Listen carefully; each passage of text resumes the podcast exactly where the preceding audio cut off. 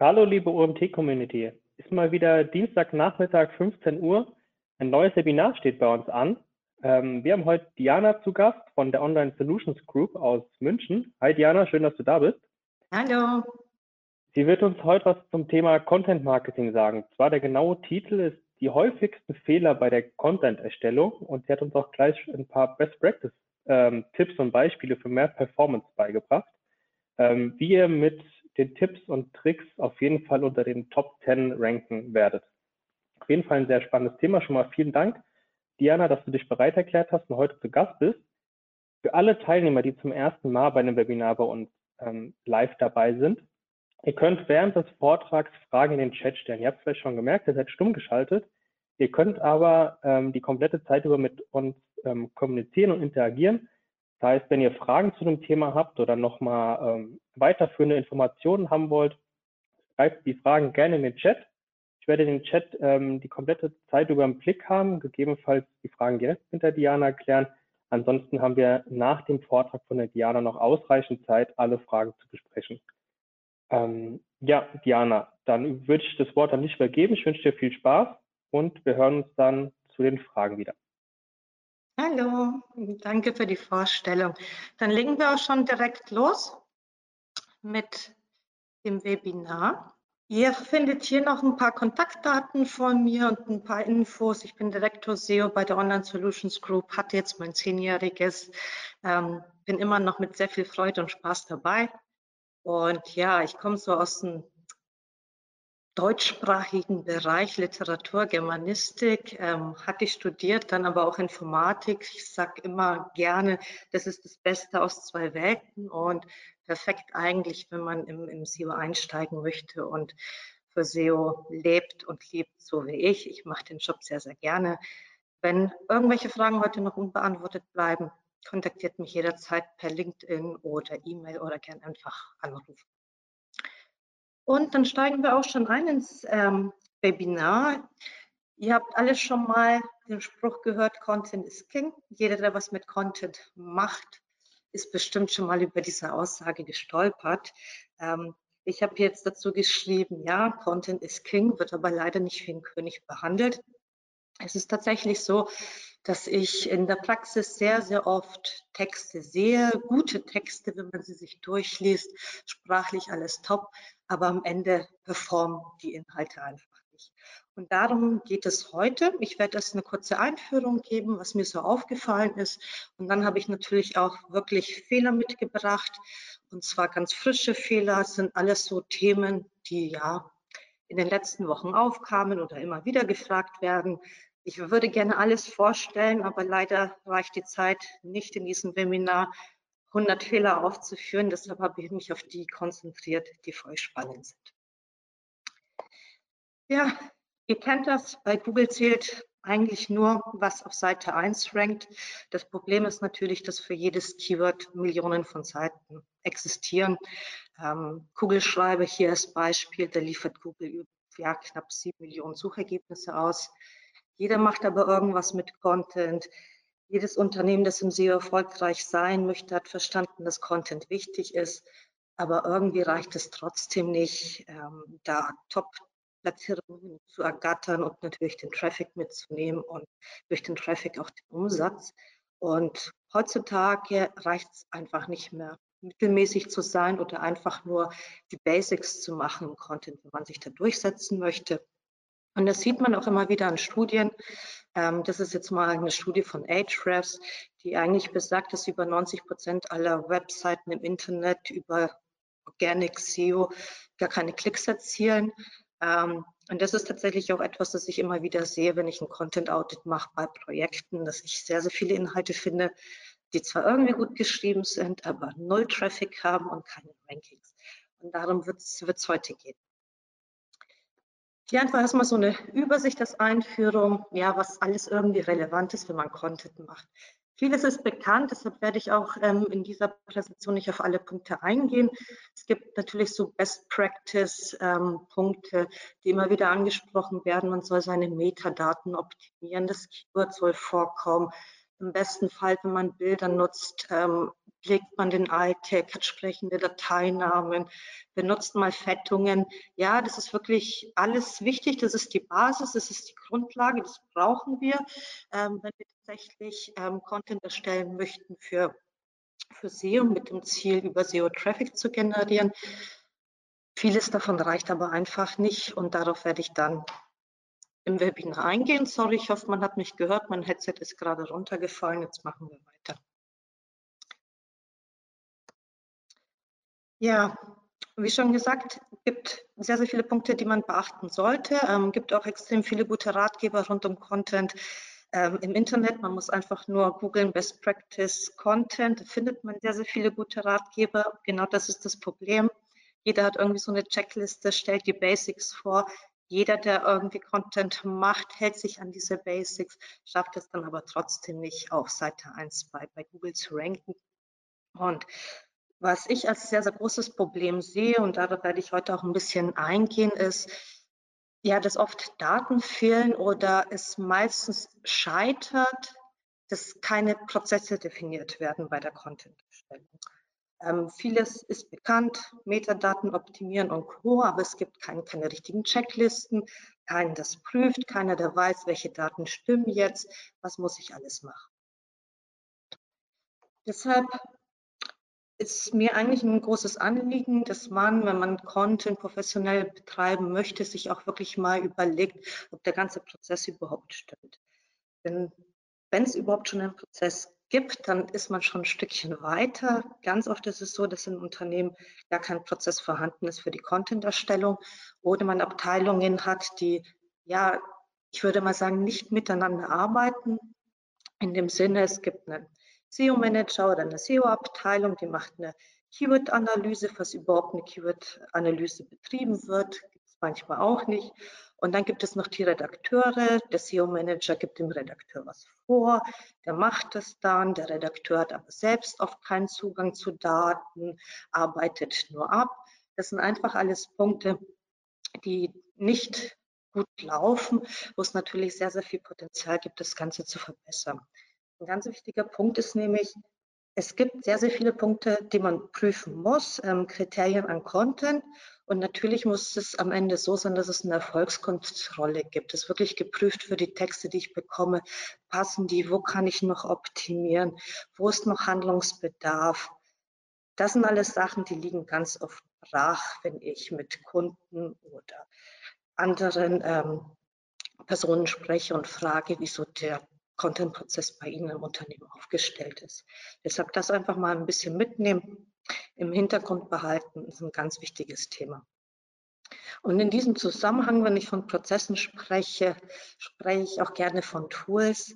Ähm, 2022 ist natürlich auch, wenn man so sagen kann, ja, dann muss man irgendwie auf Tools zurückgreifen. Es hat sich ja vieles getan, auch mit Corona. Vieles sind digital geworden, nur im Content leider nicht. Da wird gerne immer noch Word benutzt. Und da komme ich tatsächlich auch schon mal zu meinem ersten ähm, Fehler.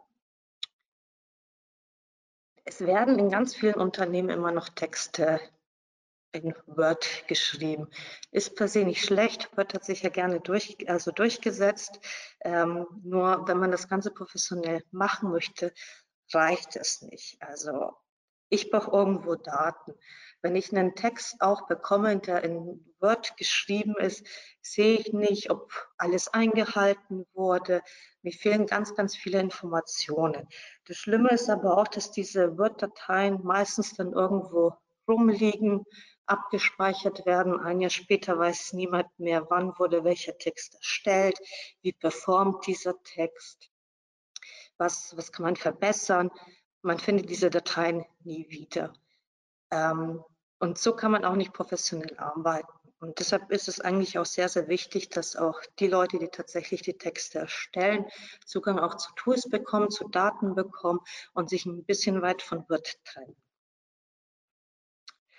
Warum? Ich kann in Word einfach nicht alle Checks machen. Es ist sehr, sehr schwer, alles zu erstellen. Und wir haben jetzt selber hier mal einen AB-Test gemacht, wenn man das so sagen kann. Es gab mehrere dieser Tests. Einen habe ich mitgebracht, damit man das Ganze mal sieht. Ein Kollege von mir, ein professioneller Redakteur, der schreibt schon seit Jahren, ist natürlich auch vertraut mit sämtlichen Best Practices, hat mal einen Text erst in Word geschrieben, versucht Basic-Punkte abzuhandeln, wie Metadaten zu optimieren, Keywords in die URL zu packen hat diesen Text erstellt und man sieht es auf der linken Seite. Da ist eine Grafik, ähm, der Fleck C, der goldene, zeigt an, dass an diesem Tag der Text live gegangen ist, also die URL wurde veröffentlicht. Ja, das Ranking ist erstmal gestiegen, ist aber nach einer Zeit auch wieder abgefallen. Ähm, warum Ranking steigt, wir werden das öfters sehen, ähm, den Begriff Freshness Bonus. Oft ist es so, wenn man ähm, einen Inhalt neu veröffentlicht, dass Google dem Ganzen erstmal einen Push gibt. Man gewinnt ein paar gute Rankings, aber nach ein paar Tagen berechnet Google das Ganze neu und dann stürzt man sehr, sehr schnell wieder im Ranking ab. Auf der rechten Seite der gleiche Redakteur hat auch einen Text gemacht, nur diesmal nicht in Word, sondern mit Tools hat wirklich dort alle Kriterien mal abgearbeitet, die er so in Word nicht gesehen hat, weitere Daten genutzt und man sieht es eigentlich hier. Das Ranking ist auch sehr, sehr schnell gestiegen und ist deutlich stabiler. Die beiden Texte wurden in, in der gleichen Woche erstellt, sind zwar unterschiedliche Keywords, ähm, weil das Ganze natürlich live gehen musste, aber man sieht eigentlich schon sehr, sehr gut, dass es mit Word nicht ganz gut funktioniert hat. Und hier einfach mal ein paar Ergebnisse. Ähm, der Text, der mit Daten und Tools erstellt wurde, hat fünfmal schneller gerankt, ähm, hat bessere Platzierungen erhalten. Ranking ist beständig, was natürlich auch sehr, sehr wichtig ist, hat insgesamt mehr Impressions bekommen. Das Ganze und weitere Tests habe ich euch hier mit reingepackt. Da könnt ihr das Ganze einfach mal nachlesen. Falls ihr noch eine Idee braucht, warum Word alleine heute nicht mehr funktioniert im Content Marketing.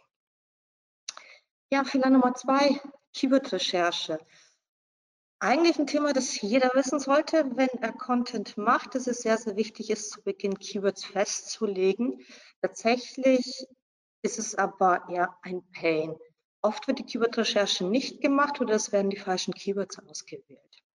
Hier auch einfach mal aus der Praxis ein Beispiel. Hier seht ihr die Ranking-Entwicklung von Keyword C. Da wurde ein Text erstellt. Und da kommt natürlich die Frage nach ein paar Wochen, Mai, was ist mit meinem Text los? Was ist mit dem Keyword? Warum ranke ich nicht? Man sieht sie ganz schön. Text wurde gemacht, hat aber nichts gebracht. Das Ranking ist weiterhin auf Position 100. Und das ist tatsächlich jetzt mal so eine Roadmap, die ich öfters sehe, öfters bekomme. Und hier fällt auch schon auf, dass es mit den Keywords nicht ganz so gut klappt und mit der Keyword-Recherche. Ähm, hier sieht man alle Texte, die quasi in letzter Zeit veröffentlicht wurden, ist eine kleine Roadmap. Ähm, man sieht den Titel, man sieht ja die URL, ist natürlich geschwärzt und ganz rechts die Keywords. Und wenn man sich diese Keywords ein bisschen genauer anschaut, dann merkt man, das sind eigentlich keine Keywords, das sind Themen oder zumindest Begriffe, unter denen man sich nicht wirklich was vorstellen kann wenn man jetzt so einen Begriff nimmt wie Meeting, ja, Meeting was oder Social Media.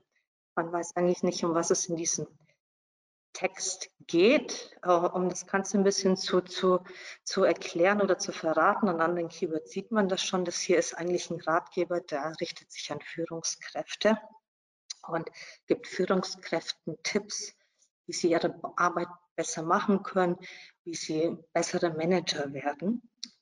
Und ja, würde man sich allein die Keywords anschauen, wüsste man nicht wirklich, um was es geht. Man kann sich das Ganze auch einfach mal in Google anschauen. Wenn man Meeting eingibt, hat es erstmal mit Führungskräften nicht viel zu tun. Äh, in der Mitte ein Begriff wie Skills, ja, welche Skills, welche Soft Skills, das können ja alle möglichen sein. Mit Skills ja, spricht man auch Schüler an, Studenten, alle möglichen Personen. Oder das dritte Beispiel, Online-Coaching. Ja, Google weiß aber auch nicht, um was es geht bei dem Online-Coaching. Online-Coaching für was? Ist es ein Online-Coaching für Führungskräfte? Ist es ein Online-Coaching für Hundebesitzer? Die ganzen Keywords gehen ein bisschen am Thema vorbei und treffen einfach nicht die Nutzerintention. Ähm, das ist tatsächlich ein Thema, das sehr oft äh, gegeben ist, wenn man einen Blog schreibt. Denn Bei Landingpages, bei der Webseite oder beim Shop wird ein bisschen mehr darauf geachtet, die richtigen Keywords auszuwählen. Beim Blog gehen viele Redakteure oder Manager gerne nach Themen und erstellen meistens gar keine Keyword-Analyse oder setzen sich nicht so sehr mit diesem Thema auseinander. Oder Texte werden geschrieben wie, wie ein Offline-Text, aber das Internet funktioniert einfach ein bisschen anders. Oder die Keyword-Analyse ist einfach nicht ausreichend genug, weil man nur ein Keyword festlegt und nicht weitere Begriffe, um holistischen Content zu erstellen. Und das ist natürlich etwas, an dem muss man arbeiten, da auch so ein Blog sehr, sehr viel Potenzial bietet, noch mehr Traffic zu generieren. Ich stelle immer gerne ein paar, ein paar Fragen ähm, und die kann sich jeder merken. Das sind sehr, sehr simple Fragen, die aber gerne nicht gestellt werden und eine gute Hilfestellung sind, die richtigen Keywords auszuwählen, weil natürlich ist immer erst die Frage, unter welchen Suchbegriffen möchte ich in den Suchmaschinen gefunden werden. Oft hört man dann erstmal ganz generische Begriffe oder Begriffe, die vielleicht nicht so relevant sind. Zweite Frage ist, ja, wird das Keyword überhaupt gesucht? Ist ein Suchvolumen dahinter? Und mir ganz wichtig, welche Nutzerintention verbirgt sich hinter dem Keyword? Und natürlich, wenn ich für das Keyword auf Position 1 stehe, bekomme ich dann überhaupt, was ich will. Und was will ich? Ich will mehr Anfragen, ich will Traffic, ich will Umsatz. Das sind eigentlich die Gründe, warum ich das Ganze überhaupt mache. Und vor allem, wenn man sich die letzte Frage stellt, findet man schon ein bisschen eher die richtigen Keywords. Was meine ich damit? Ich habe hier ein Beispiel. Ähm, ich verkaufe beispielsweise Laptops. Jetzt ist Laptop ein sehr, sehr generischer Begriff und hat ein extrem hohes Suchvolumen. Das heißt, ich werde natürlich mit Big Playern konkurrieren wie Mediamarkt, Saturn, Tech24, die ganz großen, die natürlich ganz andere Budgets haben, auch ihre Keywords zu optimieren. Und Laptop ist ein sehr, sehr generischer Begriff. Aber wenn ich jetzt zum Beispiel wirklich nur gebrauchte Laptops äh, verkaufe, dann macht es vielleicht einfach gar keinen Sinn, nur auf Laptop oder MacBook zu optimieren. Dann sollte ich vielleicht mehr in diese Phrasen gehen und sagen, ich optimiere jetzt wirklich auf gebrauchte Laptop, weil das bietet vielleicht nicht, nicht jeder an. Die Konkurrenz ist nicht so groß und das ist auch wirklich das, was ich verkaufe. Und man sollte einfach viel, viel näher am Nutzer arbeiten. Was verkaufe ich? Was ist mein Produkt? Und was sucht der Nutzer? Und da die richtigen Keywords natürlich finden. Nutzerintention habe ich schon, schon angesprochen, auch etwas, das gerne missachtet wird oder es wird einfach die falsche Content-Art ausgewählt. Was meine ich damit? Es gibt sehr, sehr viele unterschiedliche Suchmuster. Der eine möchte sich nur informieren. Wenn er sich informieren möchte, sucht er vielleicht einfach bei Google nur nach einer Relaunch-Checkliste oder Mallorca Immobilienpreise, möchte einfach ein bisschen was lesen, sich da, sich da weiterbilden, seine Infos haben. Navigationsorientierte Suchen sind so etwas wie, man möchte eine bestimmte Seite aufrufen, zum Beispiel Sparkasse Login, weil man möchte sich bei seiner Bank anmelden. Transaktionsorientiert ist schon ein bisschen alles, was so in Kombination ist mit günstig kaufen oder vergleichen. Man weiß, der User möchte schon irgendwie was kaufen, ist weiter im Kaufabschlussprozess, hat schon eine Idee, dass er vielleicht früher oder später etwas kaufen oder buchen möchte. Ähm, Beispiele Süddeutsche abonnieren oder Hundeversicherung vergleichen. Brand Keywords klar, Amazon, Zalando und ähnliches. Und dann gibt es natürlich die ganz generischen Keywords, wenn man die bei Google angibt, weiß keiner, was gemeint ist, wo, wo, geht, das, wo geht die Reise hin, was ist gemeint wie Studium oder Tablet. Da ist noch nicht ganz klar, was, was möchte der User. Google ist natürlich sehr, sehr daran interessiert, in den Suchergebnissen immer die Nutzerintention zu befriedigen. Deshalb sollte man sich auch mit diesem Thema auseinandersetzen, weil das sehr wichtig ist, um später die Content Art festzulegen. Man sieht hier ein paar Beispiele. Es gibt Begriffe, da ist die Nutzerintention ziemlich klar. Wenn ich Parfüm eingebe, weiß Google aus der Geschichte, aus der Historie und den Nutzerdaten, dass jemand bestimmt Parfüms kaufen möchte und nicht lesen möchte, was ein Parfüm ist. Ähm, so Google Shopping Anzeigen sind auch immer so ein Indiz dafür, dass das Ganze transaktionsorientierte Keywords sind. Ähm, anderes Beispiel auf der linken Seite Inbound Marketing, da ist irgendwie auch klar, da möchte sich jemand informieren. Das zeigt Google sehr, sehr viele Ergebnisse an, die sich mit dem Thema beschäftigen. Was ist überhaupt Inbound Marketing? Wie macht man das? Ähm, unklare Nutzerintention gibt es auch. Ähm, deshalb lohnt sich auch immer ein Blick bei Google. Hier Löwe. Löwe kann alles sein, es kann das Tier sein, es kann ein Sternzeichen sein, es kann ein Unternehmen sein. Ähm, wenn Google gar nicht weiß, was, was angezeigt werden soll, versucht einfach Google so viele Ergebnisse wie möglich auszuspielen mit der Hoffnung, dass etwas dabei ist, das genau zu dem Nutzer passt, diese Suchanfrage gestellt hat. Ähm, warum sich dieser Blick lohnt, das ist etwas, das tatsächlich ganz oft nicht sehr gut gemacht wird ähm, bei B2B-Seiten, natürlich auch B2C-Webseiten. Ich sollte mir immer anschauen, äh, welche Inhalte ranken für, für, für mein Keyword. Wenn ich jetzt ein Keyword nehme wie Markise, dann fällt schon ziemlich schnell auf, dass auf den ersten Plätzen nur transaktionsorientierte Inhalte ranken. Also da geht es immer nur um Markisen ähm, kaufen oder meinetwegen Markisen zusammenstellen. Und ein informativer Inhalt, der kommt erst auf Position 12 und das ist Wikipedia. Und Wikipedia ist eigentlich eine Seite, die sonst immer unter den Top 3 Ergebnissen ist. Also so sollte man eigentlich festlegen, was brauche ich. Im B2B ist es oft so, dass es eine Webseite gibt und einen Unternehmensblog. Und da hat man manchmal auch das Problem, wo decke ich jetzt welchen, welchen Inhalt ab. Das dient hier, wenn man sich die Wettbewerber anschaut, immer so ein bisschen als Indiz. Soll ich dazu lieber eine Landingpage erstellen oder mache ich einen Blogartikel daraus? Und ähm, wenn ich schon weiß, was so ein bisschen rankt, dann weiß ich auch, welche Content-Arten ich nutzen kann. Es ist sehr, sehr wichtig, laufend Content zu erstellen. Da brauche ich für jedes Keyword die passende Content-Art. Ich habe hier noch ein paar Beispiele mitgenommen. Die Liste ist unendlich. Ich kann Glossar erstellen, Begriffe erklären. Ich kann Ratgeberartikel erstellen. Ich kann FAQs nutzen. Ich kann meine Leistungsseiten nutzen oder Kategorieseiten und Produktseiten, um meine Keywords abzudecken. Aber es gibt natürlich viel mehr. Ich könnte auch einen Podcast machen, ich könnte eine Infografik machen, ich könnte wie hier jetzt ein Webinar machen. Man sollte sich wirklich immer Gedanken machen, was, was brauche ich. Der nächste Fehler, der oft kommt, ist, dass nicht alle Daten genutzt werden, die Google einem schenkt. Ähm, Google hat nämlich wirklich sehr, sehr viele Daten und alles, was Google anzeigt, kann man auch nutzen. Ich meine damit wirklich in den SERP-Features ähm, dass alles Mögliche angezeigt wird. Wenn man ein Keyword bei Google eingibt, hat man sehr, sehr viele tolle Daten. Man hat Keyword Suggest Funktion, wo einfach weitere ähnliche Begriffe angezeigt werden, verwandte Suchanfragen. Man sieht eine Box mit Fragen. Man sieht ganz oft auch FAQs, auf die werde ich auch gleich nochmal zu sprechen kommen. Alles tolle Sachen, die jeder schon irgendwo gesehen hat das Problem ist nur, dass diese Daten ganz oft nur genutzt werden, wenn man seine Keyword-Recherche macht und dann in den Texten nie wieder auftauchen.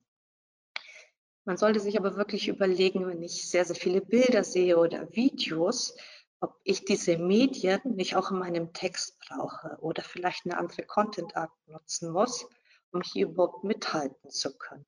Und da gibt es wirklich sehr, sehr viel.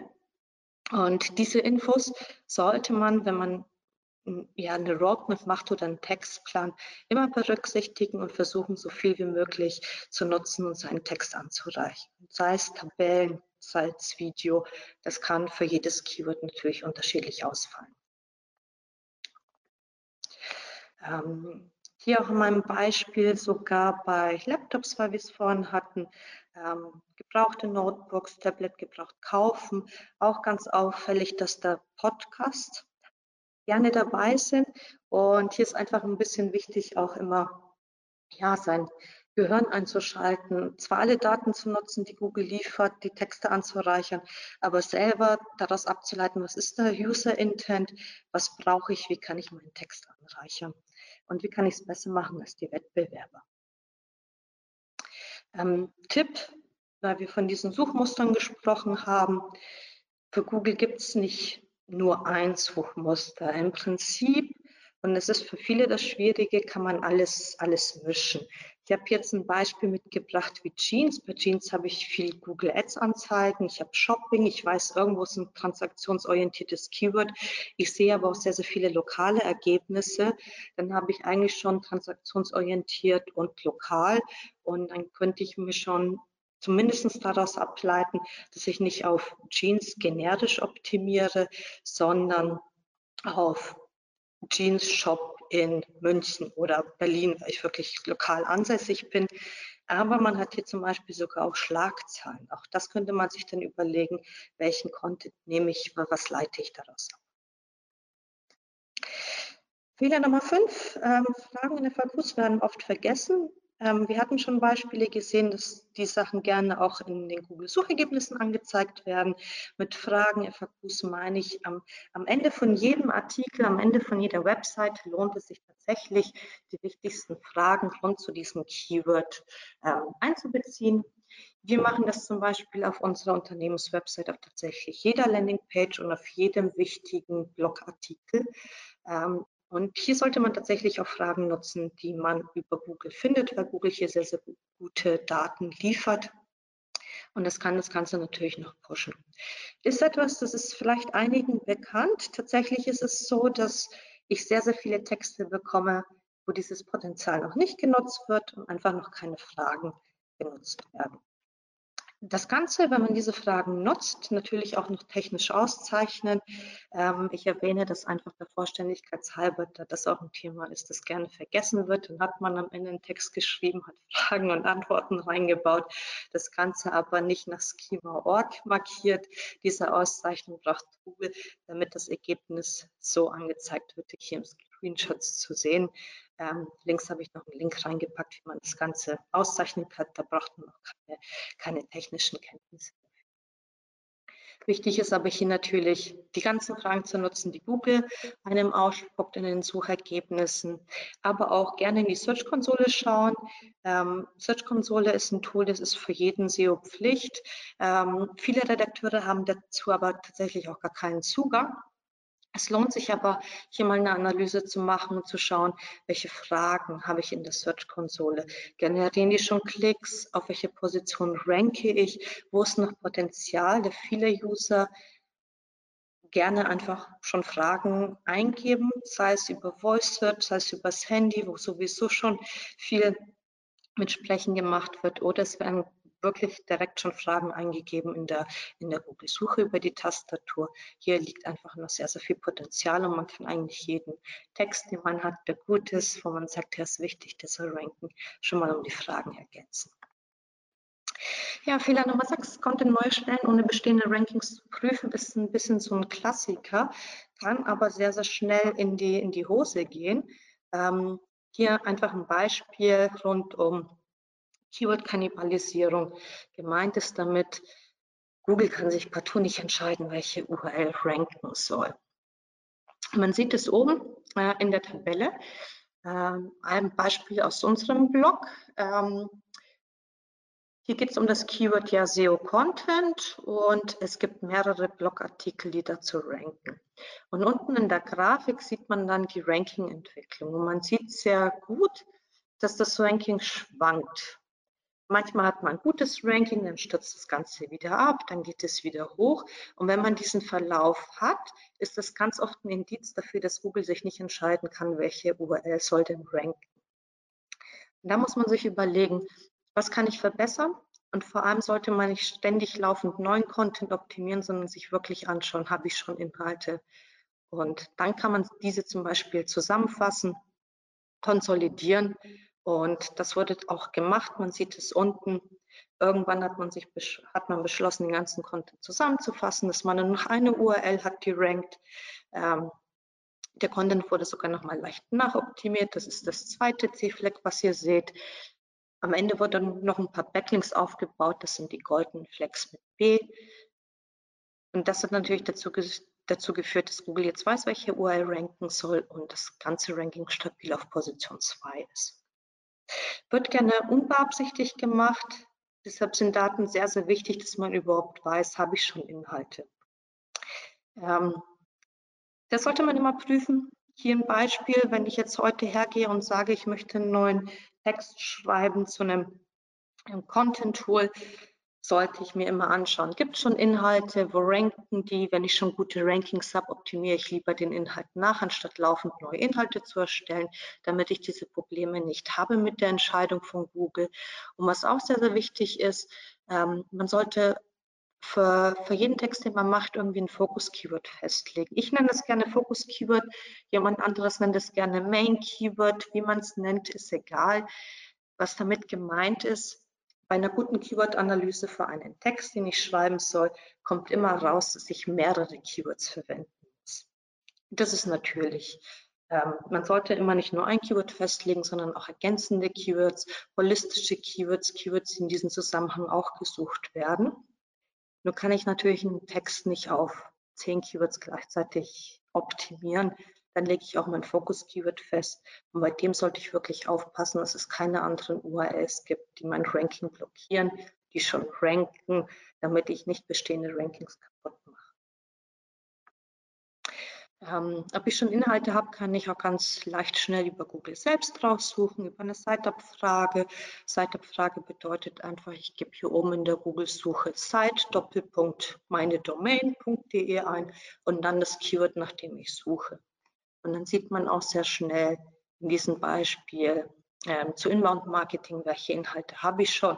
Und hier könnte ich mir jetzt überlegen, fasse ich diese Inhalte zusammen, nachdem ich geprüft habe, wo die ranken. Ähm, Keywords sind hier wirklich sehr, sehr wichtig und auch sehr wichtig, dass man sein Fokus-Keyword ähm, festlegt, da oft vor allem in einem Ratgeber und im Blog nach Themen gearbeitet wird. Aber Themen sind nicht alles. Ähm, man darf immer nicht nur nach Themen gehen, da am Ende des Tages die Leute bei Google ja Keywords eingeben. Also ganz, die ganze Suchmaschine Google, aber auch Bing und alle anderen Suchmaschinen beruhen ja darauf, dass jemand in die Suchleiste ein Keyword. Und deshalb ist es sehr, sehr wichtig für, für jeden Text, den man hat, sein Fokus-Keyword festzulegen. Denn ein Fokus-Keyword darf immer nur einmal vergeben werden, egal wie viele Inhalte ich schreibe. Themen habe ich aber wirklich sehr, sehr viele und genug. Äh, allein zum Thema Content habe ich jetzt nicht Unterthemen. Also ich könnte jetzt Content für B2B einen Text erstellen oder Content für Online-Shops, weil das einfach zwei unterschiedliche Zielgruppen sind. Da würde es sich natürlich lohnen, für beide Zielgruppen jeweils einen Text zu erstellen. Das Keyword Content kann aber nur auf eine URL ranken. Und da muss man natürlich aufpassen. Ja, pauschale Textlängen, auch etwas, das ich sehr, sehr oft sehe. Ähm, hier ein ja, Beispiel aus dem, aus dem Sommer von einem Projekt, bei dem sehr, sehr viele Inhalte erstellt werden, was, was auch gut ist. Die Inhalte, rein wenn man sie liest, sind qualitativ auch super. Nur erzielen sie halt einfach keinen Traffic und das ist das, um was es geht. Ähm, wir haben uns diese ganzen Inhalte ein bisschen näher angesehen und festgestellt, klar, es gibt keinen Traffic, weil sämtliche Rankings auf Position 100 sind. Sprich, diese ganzen Inhalte werden noch nicht einmal bei Google gelistet. Und wenn man sich ein bisschen näher anschaut, was das Problem ist oder was alle Texte gemeinsam haben, sieht man sehr schnell, dass alle Texte nur 500 bis 600 Wörter haben. Irgendwo wurde pauschal festgelegt, ja, macht die News-Texte, so und so viel darfst du schreiben. Das funktioniert leider überhaupt nicht ähm, und sollte natürlich auch geprüft werden. Ähm, etwas tatsächlich auch passiert. Man muss immer wissen, dass man bei den Textlängen immer schauen muss, wer ist mein Wettbewerb. Wenn wir von Wettbewerbern sprechen, dann meine ich jetzt nicht die globalen Wettbewerber, die man in der Branche hat, sondern jedes Keyword hat seinen eigenen Wettbewerb, seine eigene Konkurrenz und das Ganze muss man pro Keyword prüfen und dann einfach schauen, was, was muss ich schreiben, wie lang muss mein Text sein. Ähm, wieder mal für das Beispiel Markisen, wenn man sich anschaut, ja, wer rankt denn so auf Position 1, 2, 3, 4, 5, fällt schon mal auf, dass alle Texte über 1000 Wörter haben. Auf Position 3 sind wir bei mehreren tausend Wörtern. Meine Empfehlung ist immer, sich das Ganze anzuschauen. Wenn man sich unsicher ist, circa 10 bis 20 Prozent mehr schreiben. Was jetzt nicht bedeutet, dass ich immer tausende von Wörtern haben muss, denn man liest auch gerne in, in Ratgebern pauschale Tipps wie schreib immer mindestens tausend Wörter. Ähm, auch das funktioniert nicht, denn eine Textlänge ist wirklich individuell. Ähm, manchmal reicht es wie links, das ist ein Glossarartikel, ungefähr 370 Wörter zu schreiben, um auf Position 2 zu landen.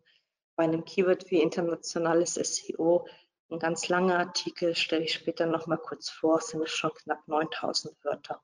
Also immer individuell prüfen und nicht mit pauschalen Zahlen arbeiten. Ja, Fehler Nummer 8, Keyworddichte ignorieren.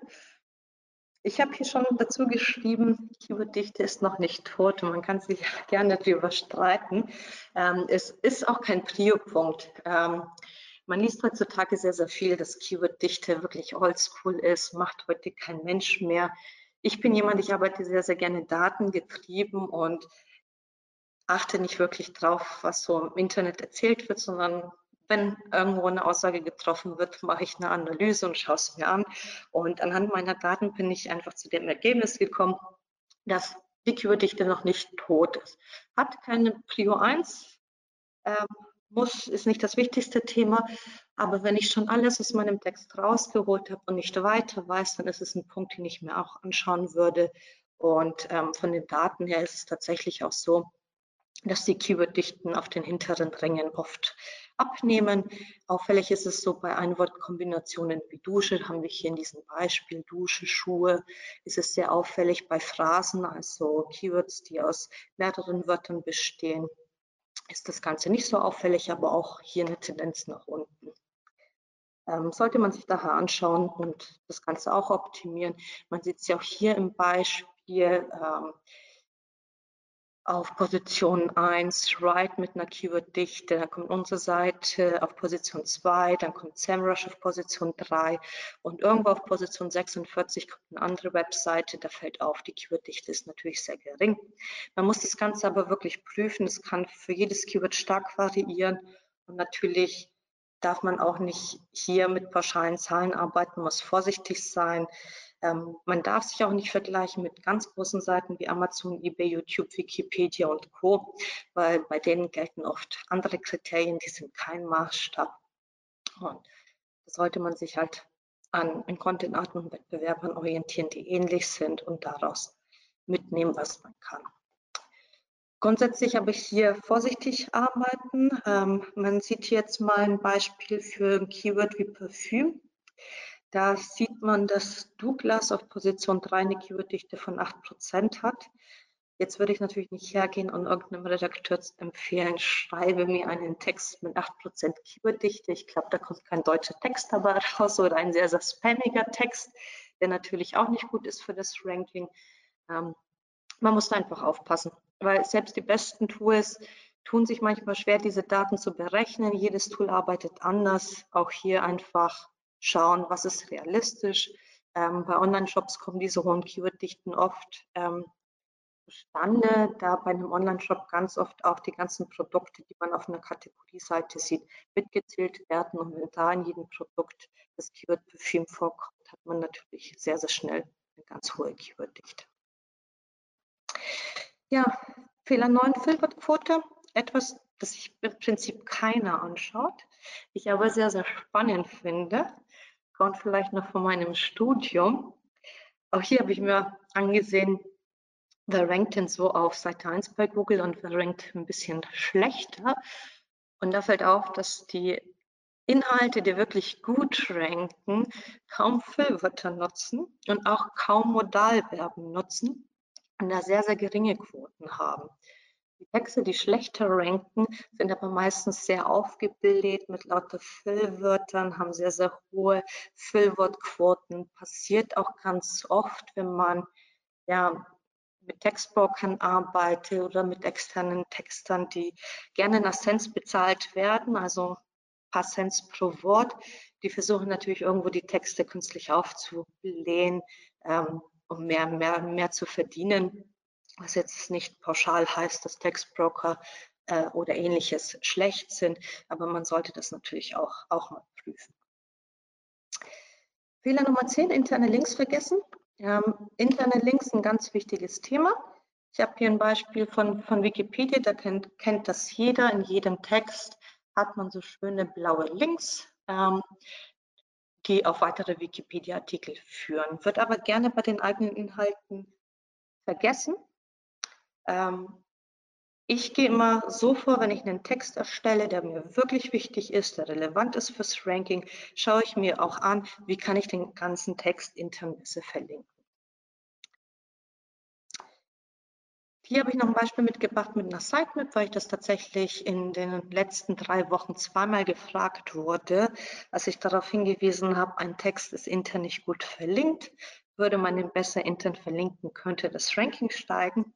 Wurde ich von den Technikern darauf hingewiesen, es gibt aber eine Sitemap XML. Ja, darauf kann man sich aber nicht verlassen. Ähm, John Müller hier von Google hat ja schon vor Jahren gesagt, dass eine Sitemap alleine nicht reicht. Also es ist wirklich wichtig, sich zu überlegen, wie kann ich meine Inhalte besser verlinken. Auch hier könnte man einfach eine Site-Abfrage machen, also Site seine eigene Domain und das Keyword eingeben. Dann sieht man alle Inhalte der eigenen Domain, die ranken zu dem Keyword und von da einfach interne Links setzen. Warum das wichtig ist, ähm, direkt ein Beispiel mitgebracht, auch relativ neu. Ähm, Content wurde erstellt, sieht man ganz links, C. Das Ranking geht hoch, es gibt wieder diesen Freshness-Bonus von Google und dann stürzt das Ranking. Und dann ist es wirklich monatelang nicht in der Top 100, rankt gar nicht. Und als es dann aufgefallen ist, hat man einfach beschlossen, weil der Text schon wirklich gut war, interne Links auf diese Seite zu setzen. Und man sieht einfach sehr schön, das Ranking geht plötzlich hoch und ist dann auch stabil oben. Also das nicht vergessen und mitnehmen. Das Pendant zu den internen Links sind die Backlinks, also externe Links. Google hat ja schon immer bestätigt, dass Backlinks wichtig sind. Ähm, es gab eine Zeit lang diese Aussagen, Links sind tot oder man muss da vorsichtig sein. Muss man auch. Es geht hier aber gar nicht darum, irgendwelche Spam-Links aufzubauen. Manchmal reicht es einfach nicht, nur guten Content zu erstellen.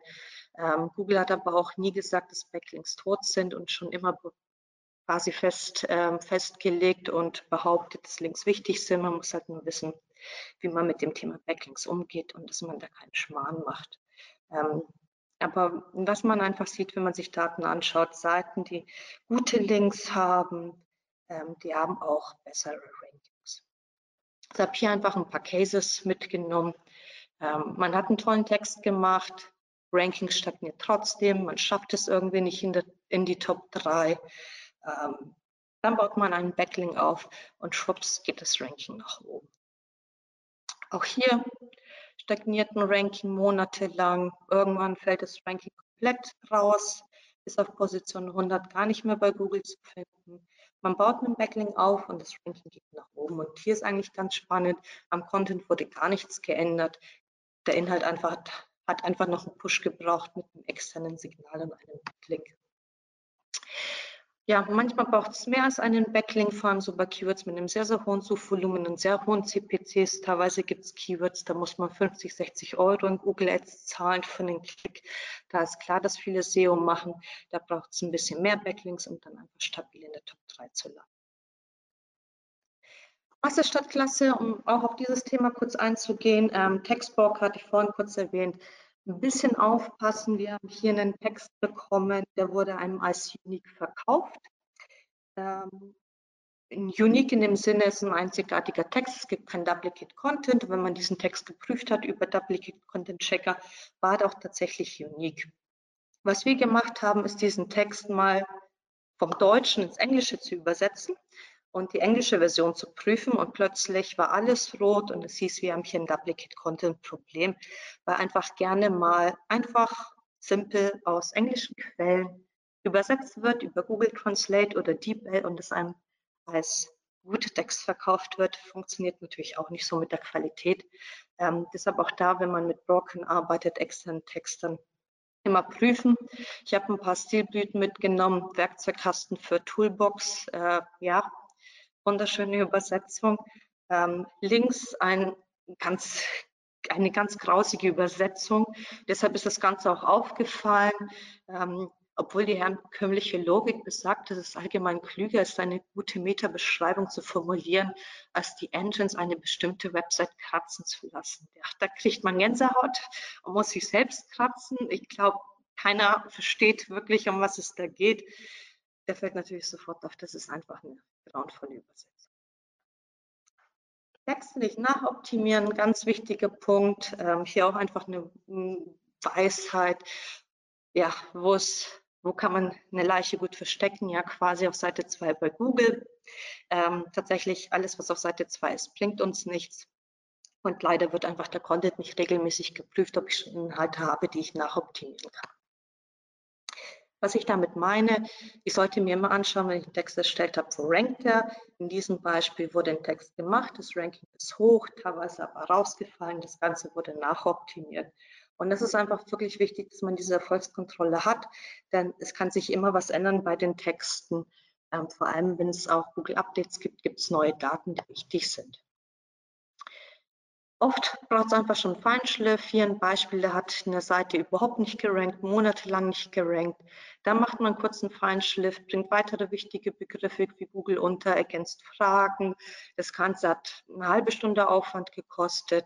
Ein wichtiges Begriff wie Keyword-Tool und das Ranking geht nach oben. Und das ist etwas, das einfach sehr, sehr wichtig ist, dass man diesen Content-Prozess nicht linear sieht, nach dem Motto, ich mache eine Analyse, dann erstelle ich den Text, der Text geht live, Thema erledigt, sondern das Ganze muss sich drehen und sich laufend wiederholen. Ähm, wenn ich vor zwei Monaten einen Text erstellt habe mit einer Keyword-Länge, sagen äh, mit einer Textlänge von 2000 Wörtern kann es ja jetzt sein, dass ich neue Wettbewerber habe und die schreiben 5000 Wörter. Das sind alles Sachen, die sollte ich mir laufend anschauen und das Ganze immer von vorn machen. Und das funktioniert eben nicht, wenn, wenn ich ein Word habe und meine Daten nicht ablege und ich als Redakteur keinen Zugriff habe auf diese Datenanalyse. Und das sollte man auf jeden Fall mitnehmen. Und dann komme ich auch einfach nochmal zum Schluss. Vier frische Texte, viermal Top 5 Rankings. Also wenn man sich die ganzen Punkte anschaut aus diesem Webinar, ist es wirklich machbar, sofort Top 10 Rankings zu erzielen. Entsprechend hier auch die Beweise, ein Keyword wie E-Commerce SEO, Content wurde erstellt, habe einen Freshness-Bonus von Google. Aber insgesamt hat sich das super entwickelt von Position 100 auf Position 6 innerhalb eines Tages und nach einem Monat war ich schon auf Position 3 mit diesem Keyword. Ähm, weiteres Keyword hier Inhouse SEO. Da ist das Keyword direkt auf Position 5 gestiegen nach der Veröffentlichung. Nach zwei Monaten ist das Ranking auf Position 1. Ähm, hier internationales SEO, da wurde kein neuer Content erstellt, sondern die Content Art gewechselt, ähm, weil das Ranking nicht gut war. Das rankt auf Position 24 mit der neuen Content Art ist es direkt gestiegen auf Position 3. Man sieht es hier, früher war das eine Landingpage, ein sehr, sehr schlechtes Ranking noch am 16.09. Am 17.09. war das Ranking schon auf Position 3. Und letztes Beispiel, wo es direkt nach oben ging und oben geblieben ist, ist SEO ROI. Ähm, wenige Stunden schon nach Livegang ist das Ganze nach oben gesprungen. Also der ganze Aufwand lohnt sich. Nur einfach zu erwähnen, hier wird keine WDF, WDF-IDF-Analyse gemacht. Ähm, sind wir persönlich kein Fan davon. Man sollte einfach dem Text auch immer die Freiheit lassen, ähm, sich selbst zu überlegen, welche Keywords ähm, noch genutzt werden können. Das Wichtigste ist aber einfach diese Erfolgskontrolle. Also nicht alles immer vorgeben, nicht nur eine Roadmap schreiben und einem Redakteur sagen, mach das, das, das, das, sondern eben auch die Freiheit lassen, die Daten zu interpretieren und zu sehen, wo rankt der Text, was kann ich selbst verbessern, dann wird es auch ja ein Selbstläufer und funktioniert sehr, sehr gut. Das sind eigentlich dann auch schon meine Abschlussworte. Data-driven, also ohne, ohne Daten geht's nicht. Ähm, weg von Word, weg von manuellen Analysen, man muss up-to-date sein am Ende machen aber die Menschen die guten Texte und es macht wirklich keinen Sinn, irgendwie stupide Arbeiten zu machen und zu sagen, hey, in diesen Text musst du das Keyword Banane noch fünfmal einbauen. Äh, das ist nichts, was jemand gerne macht und das zu Erfolg bringt, äh, führt. Das Wichtigste sind aber am Ende die Strukturen. Die gibt es in wenigen Unternehmen, sollte aber wirklich jedem möglich sein, gute Texte zu erstellen, äh, die Freiheit zu haben, auf Daten zuzugreifen und zu optimieren. Und am Ende, und das machen leider die wenigsten Firmen, schauen, hat es was gebracht. Also nur weil ein Text live ist, ist er einfach nicht fertig. Am Ende muss so lange optimiert werden, bis man natürlich auch den Traffic und den Umsatz macht. Und leider wird das im Content gerne vergessen. Screenshots waren hier aus dem Content-Tool von uns selbst. Da gibt es einen Free-Account, kann man sich gerne kostenlos registrieren. Für mehr Infos findet man hier auf den, auf den Folien. Und dann war ich jetzt schon im, im Schnelldurchlauf mit, mit meinen Tipps und freue mich auf eure Fragen. Legt's gerne los.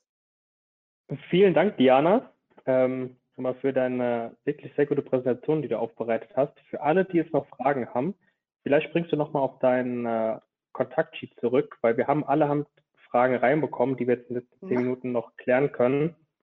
Ähm, wenn ihr jetzt noch welche Fragen habt, bevor sie vergessen oder in Vergessenheit geraten oder von uns nicht mehr behandelt werden können, ähm, schreibt die Fragen gerne direkt ähm, an die Diana und ähm, dann könnt ihr sie im Nachgang ganz in Ruhe besprechen.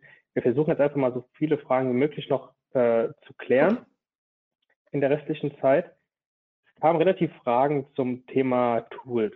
Was ist das ja. richtige Tool? Welche Tools sollte ich nehmen? Ähm, oder welche kannst du empfehlen? Ähm, auch hier eine Frage, welches Content-Tool zur Erstellung von Texten kannst du empfehlen? Vielleicht kannst du da nochmal äh, kurz drauf eingehen. Mhm. Ähm, und da haben wir schon einen Großteil von Fragen geklärt. Ja. Ähm, ich denke, Tools sollte man ausprobieren und das nutzen, was einem am, am, am besten liegt. Äh, wir haben ja selbst mit ein Tool entwickelt, das könnt ihr kostenlos testen, einfach aus dem Grund, wir haben als Agentur die Freiheiten, so viele Tools zu nutzen, wie wir wollen. Was ich gerne auch genutzt habe, ist zum Beispiel SEMrush, eine Content Suite, Ahrefs. Ähm, es gibt ein ja, Search Metrics, ähm, Content Modul. Die sind alle gut. Man sollte schauen, was einem am besten, besten gefällt. Ähm, wir sind aber dahin hingegangen, nochmal unsere Performance Suites selbst zu entwickeln, wo viele unserer Redakteure mitarbeiten, weil sie alle Tools testen und immer irgendwas finden, was ihnen noch fehlt an Daten. Deshalb testet jetzt auch gerne unser Performance Suite aus mit dem Free-Account. Am Ende bringt einem kein Tool etwas, das einfach gebucht wird und das passiert leider in vielen Unternehmen, dass nur zwei Personen nutzen, man aber zum Beispiel zehn Redakteure hat. Das Wichtigste ist wirklich, diesen Prozess vorzugehen.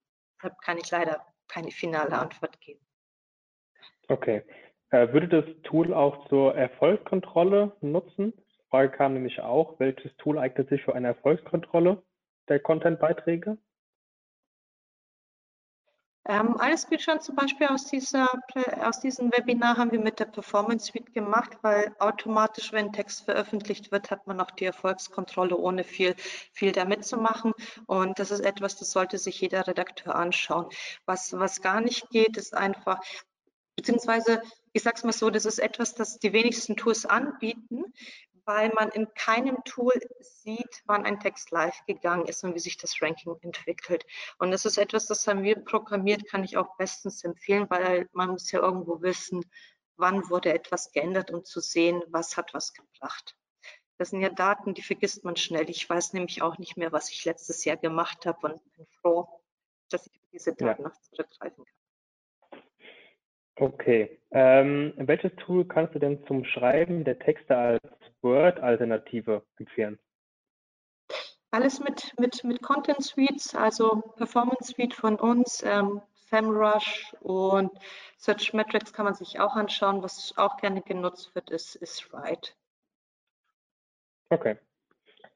Ähm, nächste Frage. Wie wichtig ist der Name der Stadt oder des Ortes im Content selbst? Also beispielsweise Laptop-Reparatur in Köln.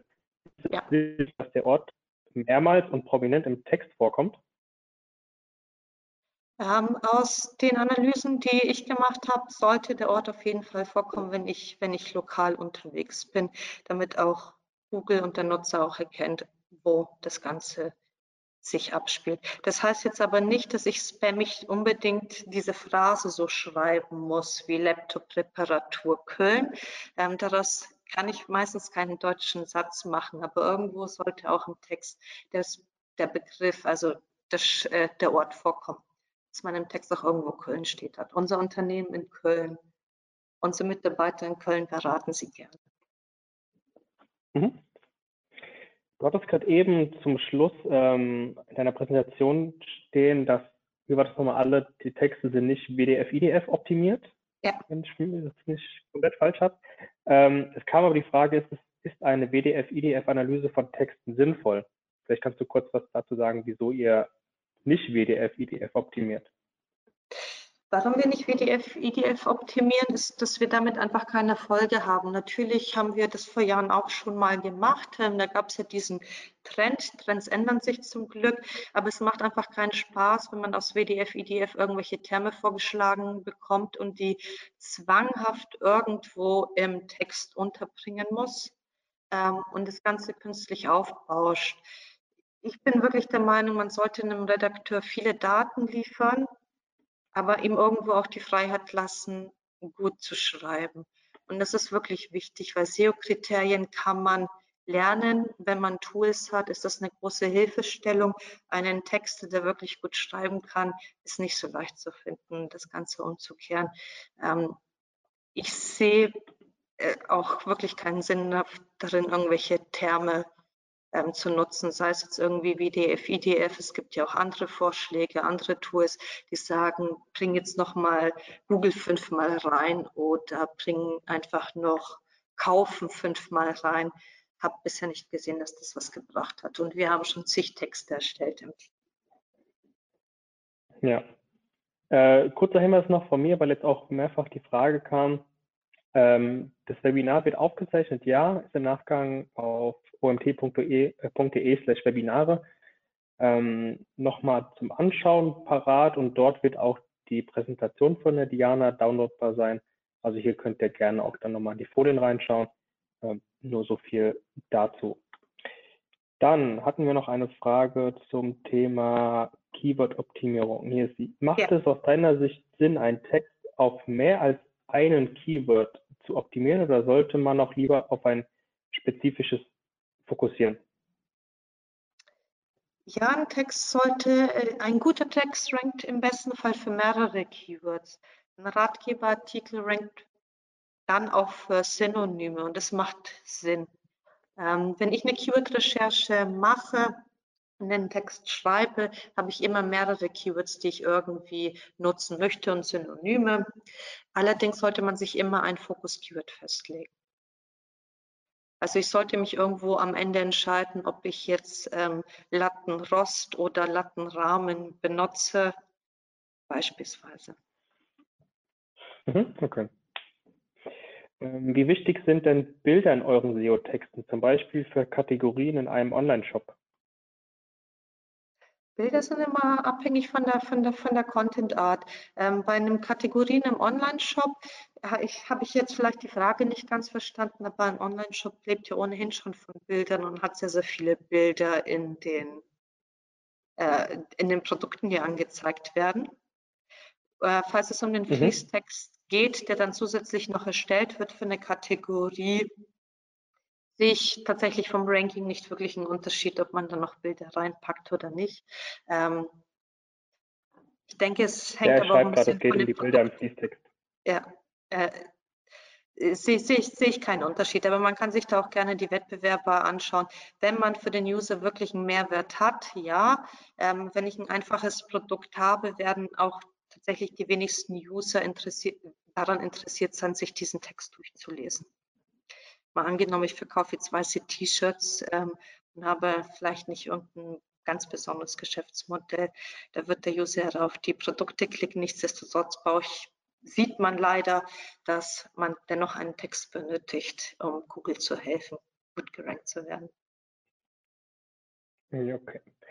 Ähm, letzte Frage noch nochmal zu eurem Tool der Performance Suite. Ja. Äh, funktioniert sie auch für andere Sprachen, zum Beispiel Italien, Englisch? Ja. Äh, Italienisch und Englisch? Alles Mögliche. Okay. Also wenn man hier nochmal also, weiterführende Informationen hat, gerne an die gerne. Diana wenden. Ähm, gerne an mich wenden. Du eh gesagt, es den Free-Account und 20, über genau. 20 Sprachen sind es. Also man kann da sehr, sehr vieles abdecken und alle Google-Länder sind schon angeschlossen. Okay, sehr cool. Mit Blick auf die Uhr, wir haben jetzt größtenteils alle Fragen durchbekommen. Ähm, wenn jetzt noch irgendwelche Fragen von euch offen sein sollten, ähm, wendet euch gerne direkt an die Jana, entweder über LinkedIn vernetzen oder auch, ihr seht ja die äh, E-Mail-Adresse von ihr gerne direkt einfach an sie wenden.